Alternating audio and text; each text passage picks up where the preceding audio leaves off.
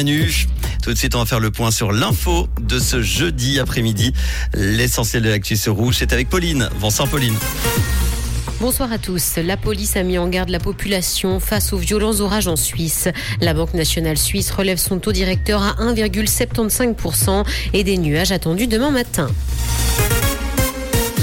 La police a mis en garde la population face aux violents orages en Suisse. Des vents tempétueux, des orages, mais aussi de fortes précipitations sont attendus sur le pays dans la journée ainsi que de la grêle. Les autorités sont donc en alerte et notamment en Suisse romande. Il était donc recommandé de limiter ses déplacements à partir de midi, mais aussi de renoncer aux balades en montagne et en forêt, mais également de ne pas s'abriter sous les arbres.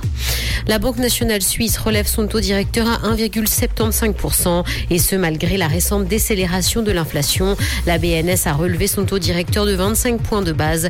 Il n'est d'ailleurs pas exclu que de futures hausses s'en suivent. La Banque nationale suisse a maintenu sa prévision de croissance à 1% en 2023. Elle dit s'attendre à une croissance modeste pour le reste de l'année, compte tenu de la faiblesse de la demande extérieure notamment.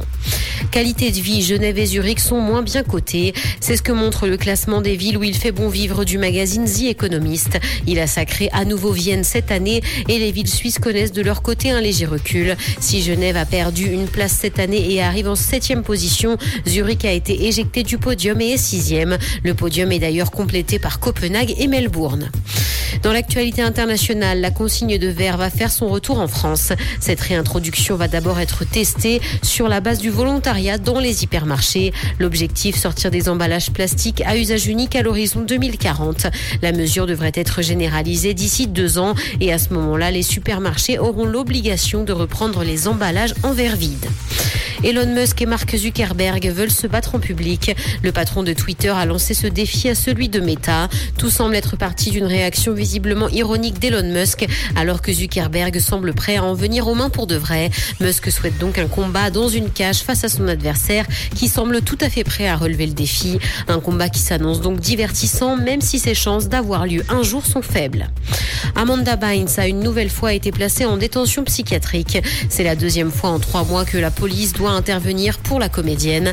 Un placement d'office a été décidé pour elle, ce qui veut dire qu'un docteur a fait la demande après la constatation de troubles mentaux évalués comme dangereux. L'ancienne star de Nickelodeon a indiqué en 2014 souffrir de troubles bipolaires et de problèmes de santé mentale. Rouge Musique. Merci pour l'info. On te retrouve tout à l'heure à 18h. Enfin, un point sur la météo.